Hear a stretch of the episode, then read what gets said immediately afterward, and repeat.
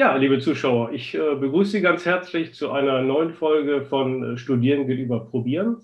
Und äh, bei mir ist heute Frau äh, Frechter Hassan Zader und äh, ehemalige Masterstudentin ähm, von uns. Hallo, Frau Hassan Zader.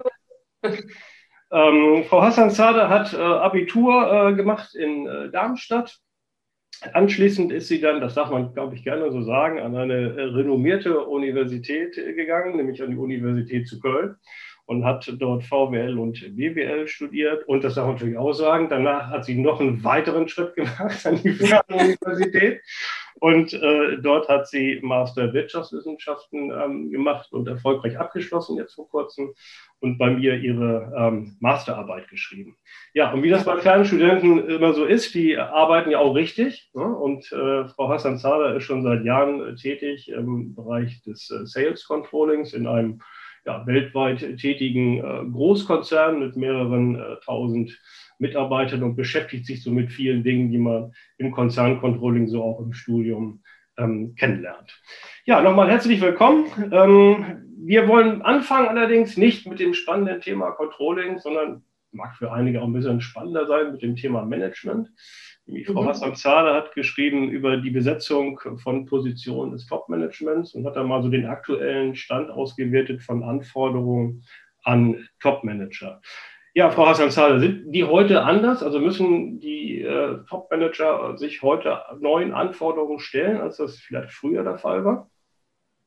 Ähm, erstmal auch von meiner Seite Hallo und vielen Dank, dass ich äh, teilnehmen darf an Ihrer Videoreihe. Ähm, Im Rahmen der Masterarbeit habe ich natürlich auch die ganzen Kompetenzen bzw. Anforderungen fachlich äh, sowie auch persönlich ähm, analysiert. Ähm, zu den fachlichen gehört natürlich, da hat sich nichts geändert, ähm, auf jeden Fall ein Hochschulabschluss. Ja. Und äh, gern gesehen sind natürlich auch internationale Erfahrungen, äh, beziehungsweise auch ähm, sichere Kenntnisse in der Fremdsprache Englisch. Ja. Ähm, ohne einen Hochschulabschluss ist es kaum vorstellbar, dass man an Positionen kommt, die im Top-Management sind. Also da hat sich nichts geändert. Ähm, Genau, bei den persönlichen, das war für mich sehr interessant, ähm, weil ich habe in der Literaturrecherche jetzt nichts gefunden, ähm, die mir jetzt die Anforderungen der persönlichen Kompetenzen für Führungskräfte beschrieben hätte. Ähm, es wurde sehr oft analysiert, was erfolgreiche Führungspositionen ausmacht, beziehungsweise, beziehungsweise Führungskräfte. Also ein erfolgreicher Geschäftsführer ähm, was er eben für persönliche Kompetenzen hat. An Anforderungen habe ich leider in diesem Bereich nichts finden können. Ja. Also äh, wenn man jetzt mal so ein bisschen in die Theorie guckt, nun bin ich ja nun auch kein Personalfachmann, aber ja. ein kenne ich mich da ja auch aus. Äh, wenn ich mir die ganzen Führungstheorien an, anschaue, so, da, da, da gibt es ja auch so welche, die sagen, ja, man muss eher so einen, so einen, kooperativen Führungsstil haben. Das klingt ja auch immer so ein bisschen netter irgendwie so. Mhm. Und äh, es gibt ja noch so tausend Zwischensortierungen, aber dann kommt man nachher irgendwo zum Autoritären und der wird dann hat immer so ein, bisschen so ein negatives ähm, Image. Ähm, muss denn heute eine Führungskraft äh, wirklich etwas kooperativer oder vielleicht auch kommunikativer sein, als, als es vielleicht früher der Fall war? Ähm, also ich denke, es hat sich natürlich viel geändert im Laufe der Zeit auch ähm, in anderen Positionen, ähm, die jetzt nicht das Top-Management betreffen, aber insgesamt ähm, in Positionen, die man in weltweit führenden Unternehmen hat, die auch international ausgerichtet sind, hatte man eben äh, vor 20 Jahren einen ganz anderen Führungsstil als jetzt. Also man sieht es jetzt auch in der Corona-Krise, dass viele Unternehmen sich weigern, einfach Mitarbeiter ins Homeoffice zu schicken. Also da sieht man ja auch ähm, äh, in den Medien, ähm, äh, die Regierung bittet eben, eben viele Unternehmen, das in Betracht zu ziehen. Aber dennoch sieht man da keine, keine Unterschiede oder keine starken Unterschiede. Und das liegt, denke ich, auch daran, dass das Management in solchen Unternehmen eben noch auf die alte Art und Weise, ich sage es mal in Anführungsstrichen, ja. führt, was eigentlich in der aktuellen Situation oder in der heutigen Welt ähm, nicht mehr tragbar ist, vorsichtig ausgedrückt. Ja. Finde ich einen ganz wichtigen Punkt, das stelle ich auch fest. Also wir, wir in der Hagen sind übrigens vorbildlich, glaube ich, was das Homeoffice in, in Corona angeht. Aber ja. das waren wir auch schon vor Corona übrigens. Ja. Aber ähm, Spaß beiseite. Nein, ich höre das auch von vielen Unternehmen oder ich weiß es auch von vielen Unternehmen, dass da jetzt in Corona-Zeiten Homeoffice äh, irgendwie nicht so angesagt ist liegt da echt das Misstrauen dahinter? Wobei einige, wenn man sich mit Führungskräften unterhält, dann sagen die meistens immer, ja, die haben ja gar nicht die, so die Voraussetzungen zu Hause für Homeoffice. Ne? Mangels an der Internetverbindung und WLAN haben die auch nicht und so. Aber mhm. da denke ich mir, oder ist das nur ein bisschen vorgeschoben? Haben die einfach so ein Misstrauen, dass die Leute zu Hause nicht, nicht richtig arbeiten? Also ich denke auch, dass der Hauptfaktor eben die Kontrolle ist, die man dann eben äh, nicht hat ähm, über die Mitarbeiter, wenn die im Homeoffice arbeiten. Also ich denke, man sollte vielleicht, ähm, aktuell ist es ja eine, eine spezielle Situation, aber wenn man eine ähm, gesunde Balance findet zwischen Homeoffice und Büro, weil ähm, die Anwesenheit im Büro ist manchmal schon notwendig ähm, und es ist ähm, auch, wenn es um bestimmte Themen geht einfacher, wenn man dann face-to-face -face spricht, als dann über Skype oder äh, ähm, sonstige ähm, Videounterhaltungssystem. Aber man sollte da schon eigentlich die Möglichkeit den Mitarbeitern geben, dass sie auch von zu Hause aus arbeiten. Und ich denke, der Hauptfaktor ist eben, ähm, dass man die Kontrolle über die Mitarbeiter dann von den Händen gibt. Ne? Aus den Händen gibt. Ich kann zumindest feststellen bei den Leuten, wo ich weiß, dass die im Homeoffice sind, und ich rede jetzt nicht von der wissenschaftlichen Welt, weil die war ja, ja. schon immer Sonntag gleich Montag. Ne? Aber ähm, ich stelle also fest, wenn, wenn ich mit Leuten äh, kommuniziere, dass mhm. ähm, die auch teilweise am Wochenende ähm, dann ähm, antworten, beispielsweise eine Mail oder wie auch immer. Ähm, und ähm, wo ich gesagt habe, das hat es zwar vorher auch nicht gegeben. Also Genau, genau. Sind das, also ich finde das eigentlich sehr, sehr, sehr angenehm. Und man muss natürlich als Typ für Homeoffice auch dafür sein. Also genau. Wenn man nicht so ein freier Typ ist, dann muss man sich, glaube ich, auch schon den Wecker stellen. genau, ja. Also es gibt sehr viele Menschen, die dann eben äh, ihre Notebook offen stehen haben und auch mal abends äh, kurz nachschauen, habe ich eine E-Mail und dann direkt antworten oder auch am Wochenende.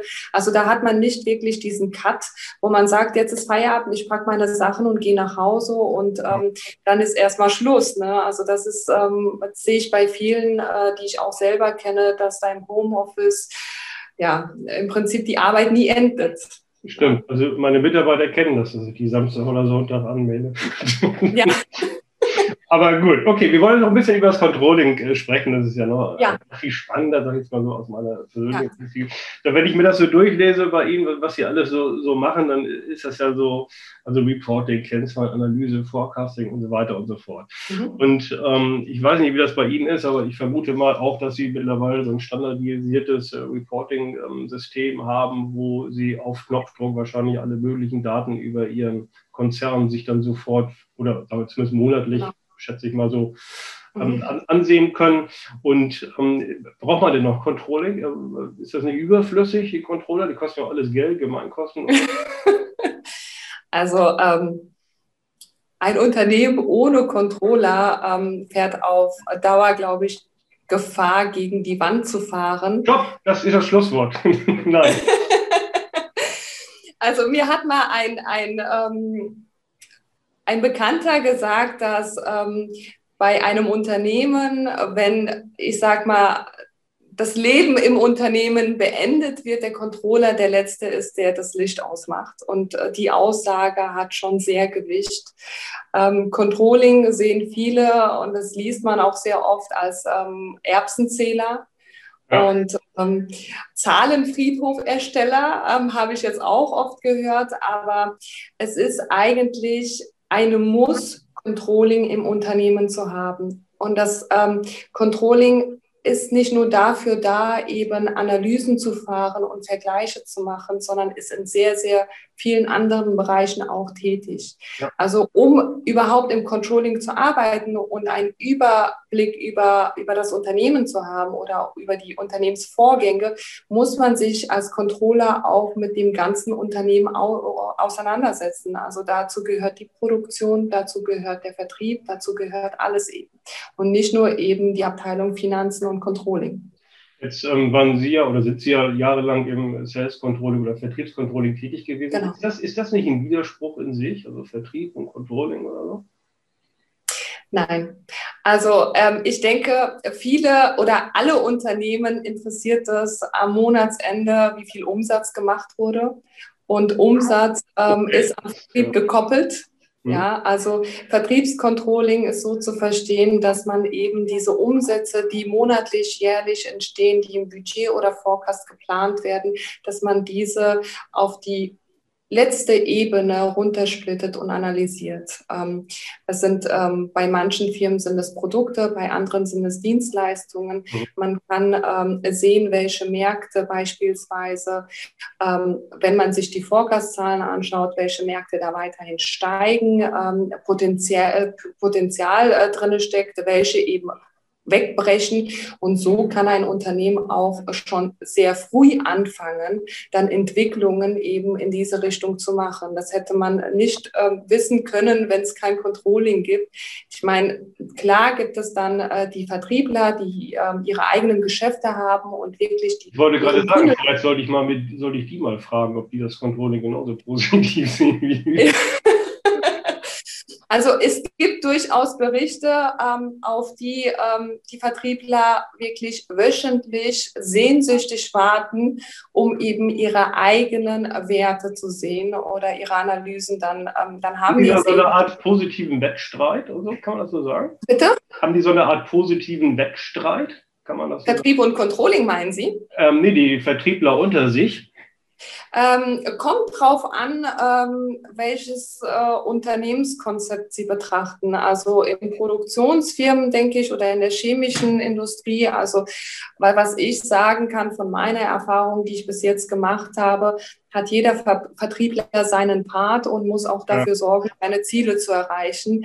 Und ähm, da gibt es jetzt äh, keinen Machtkampf zwischen den Kollegen, dass die jetzt sagen, ähm, ich nehme dir das Geschäft weg ähm, sondern es ist eher ein, eine Zusammenarbeit. Ja. Und das ist, finde ich, auch sehr gut, weil das ist konstruktiv für eine Firma, dass die Kollegen oder die Vertriebler zusammenarbeiten miteinander, als dann, wenn man kleinere Machtkämpfe zwischeneinander hat. Immer besser. Ja. Ähm, kennen Sie noch Excel? Ja, natürlich.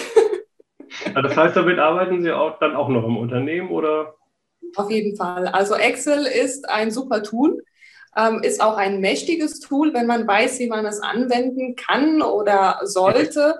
Ähm, leider ist es aber bei Excel so, dass es sehr häufig dann bei Unternehmen, die sehr kompliziert strukturiert sind oder größere Datenmengen äh, zu analysieren sind, dass es sehr schnell an, ans Limit gerät und äh, sehr auch abstürzt. Oder ähm, beispielsweise hatte ich mal einen Fall, da war die Formel so lang, da hat die ähm, Excel-Tabelle gesagt, geht nicht.